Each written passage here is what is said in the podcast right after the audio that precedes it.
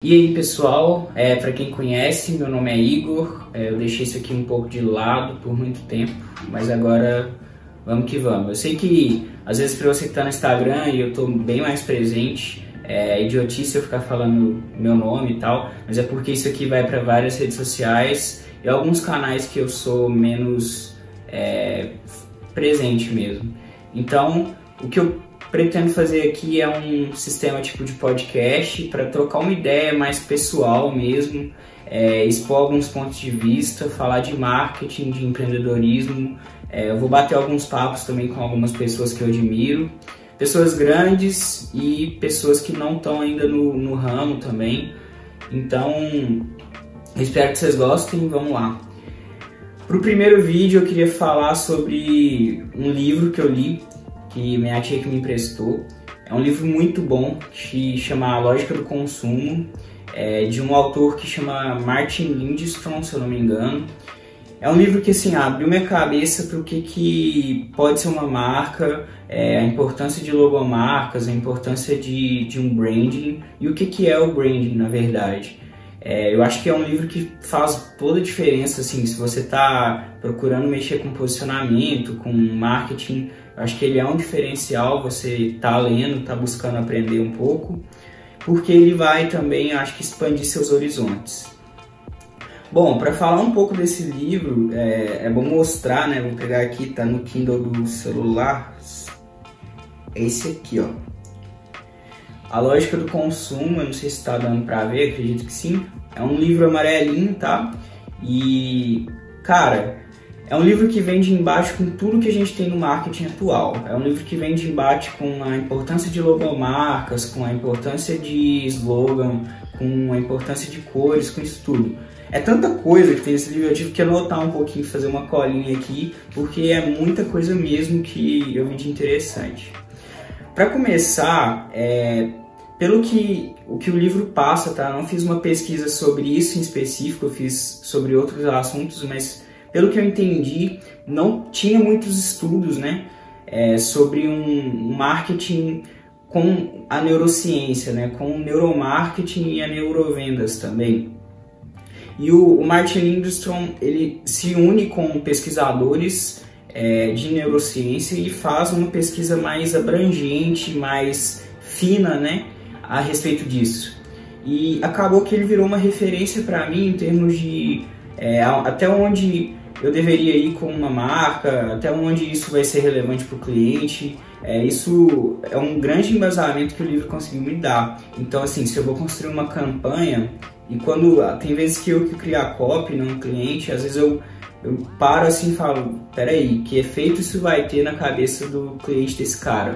Isso é, é bem complicado, assim, pra, pra mim, porque eu presto serviço e nem sempre eu tô 100% por dentro do que, que o, o, o cara que me contratou tá vendendo, tá fazendo, né? É, a minha parte, ela é mais por cima. Então, assim, esse livro, ele abriu muito a minha cabeça para isso, tipo, foca na mensagem, mas cuidado com, com a, as palavras e o jeito que elas vão ser é, recebidas, né, por quem vai consumir esse anúncio, esse conteúdo. E para começar assim a falar dele, eu queria falar de uma pesquisa que o Martin traz logo no começo, que é ele pega várias pessoas de lugares distintos do mundo. É logo no comecinho do livro, se você leu ou tá lendo, você vai perceber.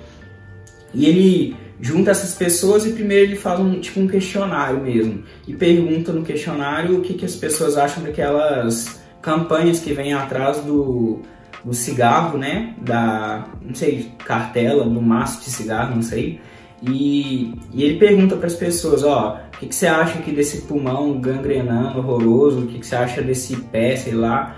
E a pessoa fala, não, isso aqui tira minha vontade de fumar, eu fico totalmente, é, sei lá, sem desejo de, de praticar esse vício e tal, porque ela está respondendo ali de uma forma consciente. E o que o Martin faz, cara, é muito genial. Que ele pega esses, esses caras, coloca eles dentro de uma, uma máquina, assim, eu não vou saber o nome certinho da máquina, mas pelo que eu entendi é tipo uma máquina de ressonância magnética. E dentro dessa máquina, o que, que ele faz? Ele passa imagens né, de pessoas fumando, de embalagem de cigarro e ele passa essas imagens horrorosas que vêm atrás do maço lá. E quando é, a pessoa que está dentro da máquina vê aquilo, ele consegue identificar lá do lado de dentro da, é, do centro de laboratório onde ele está quais partes do cérebro que estão sendo ativadas. E acaba que no desfecho disso, né, com os cientistas que estavam no, na pesquisa e tal participando, ele consegue perceber que às vezes as mensagens ruins também são gatilhos de compra. No caso do, pelo menos do fumante, que é o caso que ele fez a pesquisa. Ele descobre que algumas partes do cérebro relacionadas ao desejo, à vontade de fumar, a serotonina que fumar traz, é, são ativadas e essas partes do cérebro aumentam a vontade que aquele cara que estava sendo estudado tem em comprar um maço cigarro ou em fumar um cigarro. É muito doido, né? Você parar para pensar que uma campanha que era para um, obje um objetivo serviu para motiv motivar as pessoas a fazer a compra de um cigarro. Mas assim, isso eu acho que tem até muito a ver com o que aconteceu aí com, com um programa de TV, eu não vou ficar citando, mas quem está por dentro sabe. Pode ser que no futuro nem faça mais sentido também citar isso. Mas mesmo o marketing é, que, não, que não tem um, um objetivo certinho definido para aquilo pode atingir é, outras variantes, né? Você pode fazer um marketing 100% voltado para um público e descobrir uma nova persona. Você pode fazer um produto voltado para ser usado de uma forma e o cliente usa ele totalmente diferente e esse é seu maior sucesso. E isso é muito, muito doido, assim, você parar para pensar que tem até uma, um, um grande autor é, me fugiu foi o nome agora, ele fala assim que, não lembro se foi o Kotler, que metade dos gastos dele em publicidade são desperdiçados, que ele só não sabe qual metade que é, isso é muito, muito doido, né, o cara assim, gasta, investe né, uma grana em marketing e não sabe o que, o que, que volta em, em ROI para ele, né, efetivamente.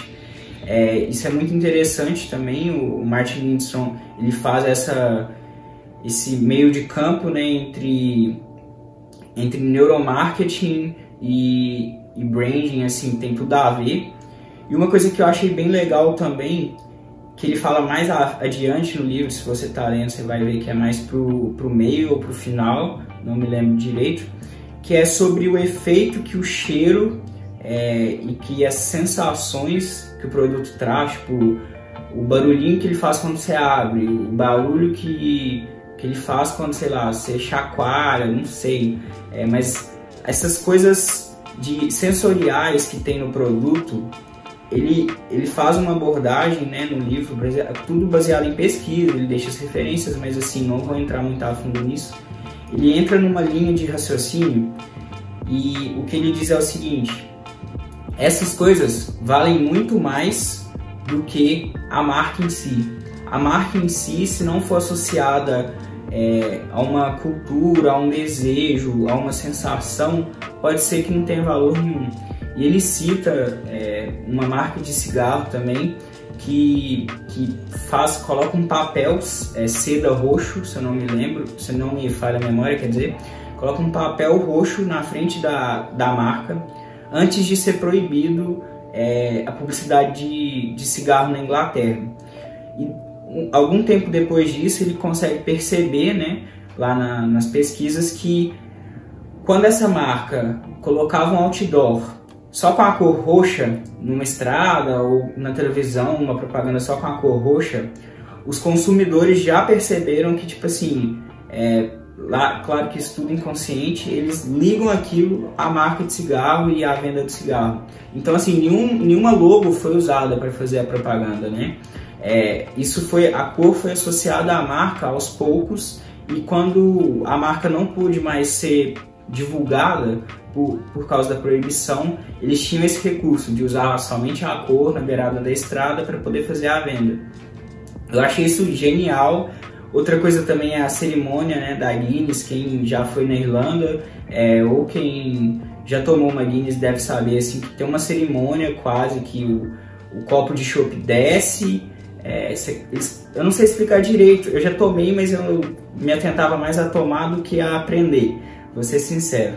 Mas eles colocam lá o copo, aí eles colocam uma parte assim de cerveja, aí a Guinness desce, decanta, sei lá. Depois eles completam o copo com o restante da, da Guinness. Isso é, é muito doido também, porque ele cita né, que alguns consumidores não queriam ficar esperando é, que o copo de Guinness demorasse, sei lá, 4, 5 minutos para poder ser servido. Eles queriam pegar o copo e tomar e pronto, é, e cachaça para frente. Mas só que o que ele cita é que a Guinness pegou esse ponto negativo, né, que, que alguns consumidores tinham essa reclamação do produto e transformou numa cerimônia. Então, quando você vê um cara servindo um, um pint e ele espera é, decantar para poder servir o restante, isso já está assimilado com a cultura de que a Guinness é superior por causa do processo, ou esse processo é, é muito importante para poder, sei lá, para o consumidor é, ter um sabor diferenciado da cerveja e acaba que isso virou um diferencial mesmo da Guinness, assim, é, claro que é uma cerveja eu pelo menos acho excelente, mas é, não dá para negar que você vendo o cara fazer todo aquele processo ali, você fica bem mais interessado do que se ele só pegasse num, na geladeira lá a cerveja e servisse. Então, assim, é um livro que eu considero, sei lá, quase um, um divisor de águas, tá? Para quem está começando aí a estudar marketing, a estudar posicionamento, e, e que ele vem muito de embate com as pesquisas tradicionais. É, o único ponto negativo que eu vi assim é que o livro ele não propõe métodos práticos, sabe? Tudo que ele faz para poder fazer pesquisas é com muito equipamento, com muitos profissionais e acaba que isso não é prático para quem está na área no dia a dia. Então, assim, talvez é, um insight que eu tive depois de ler o livro, que é uma ferramenta que eu já usava, que é o Hotjar, Talvez a, a, coisa mais prática que a gente tem assim, em termos de ferramenta para trabalhar com, com neuromarketing, com neurovendas, seja o Hotjar, mudando cor de elemento, posicionamento e, e fazendo CRO para poder otimizar páginas e, e, vender mais. Porque assim, de resto, eu pelo menos não identifico nenhuma ferramenta, inclusive se você souber de alguma, é, de algum Canva, de qualquer coisa, que, que sirva de alternativa para o problema da pesquisa tradicional que ele cita no livro, por favor, deixe nos comentários que eu quero usar. É, eu não conheço nenhuma, eu acho que é, seria genial se a gente tivesse, e esse eu acho que é o principal ponto negativo do livro, assim, não ter deixado uma solução, né, ou uma luz de uma solução.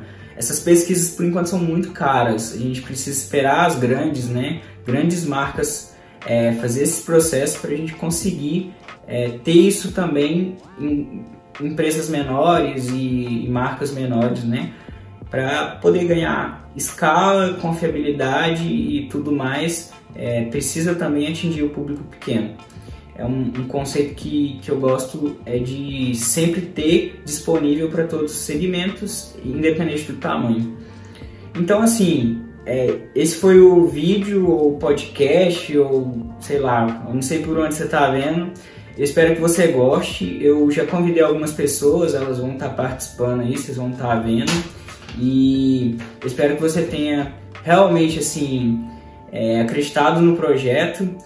E mais pra frente vocês vão vendo que vai tomar forma. Claro que esse é o primeiro vídeo, é a primeira vez que eu falo mais, né? tento dispor de mais conteúdo, às vezes eu me embolei, não sei. Também pode deixar aí, ah Igor, seu idiota, você embolou tudo, falou um tanto de abobrinha, não concordo com nada que você falou. Deixe isso aí nos comentários que tá valendo também, qualquer feedback é válido.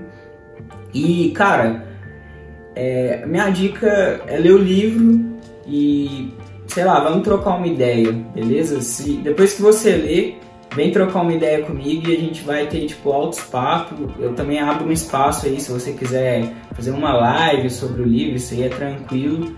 E, e é isso. Obrigado pela participação, para quem está ouvindo, para quem está vendo. Forte abraço e até mais.